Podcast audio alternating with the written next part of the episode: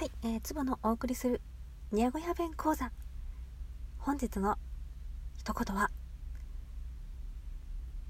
鉛筆を尖らせることです。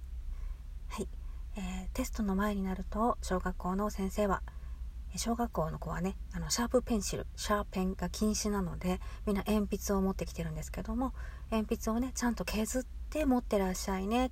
明日はテストだから鉛筆を削って持ってきてね。という時に言う言葉がこちらになります。はい。あんたたち明日あのテストあるから鉛筆トキントキンにしてこなかんよ。です。はい。えー、まあなたたちああんたたちっていうのはまあ、うん、なんとなくねわかるかと思いますけども。うん。えー、鉛筆を尖らすのことをトキントキン。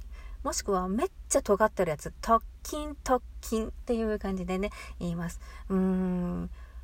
結構ね頻繁に聞いてましたね小学校の時はね。いつでも特勤特勤お前お前の鉛筆デラ特勤特勤じゃんって。あなたの鉛筆とても尖っていますね。ってことですね。うん。おお前デラ特勤特勤じゃんっていう感じで言います。はい。えー、ま中学生になるとシャープペンシルを使うようになるのでだんだんと効かなくなってくるんですけどもまたねあのこう追い込めっ子自分の子供とかが生まれて子供が成長して小学生になると「うん、あんたちょっとこれ特勤特勤しすぎじゃない?」とかねいう感じで、まあ、特勤特勤はどうでしょう、まあ、軽く1,000回ぐらいは言いますね。うんま、人生でね。うん、ということで、えー、もう普通に何て言うのかちょっとわからないぐらい鉛筆トキントキンはトキントキンのことでしょうかっていう感じですね。まあ尖らせることですね。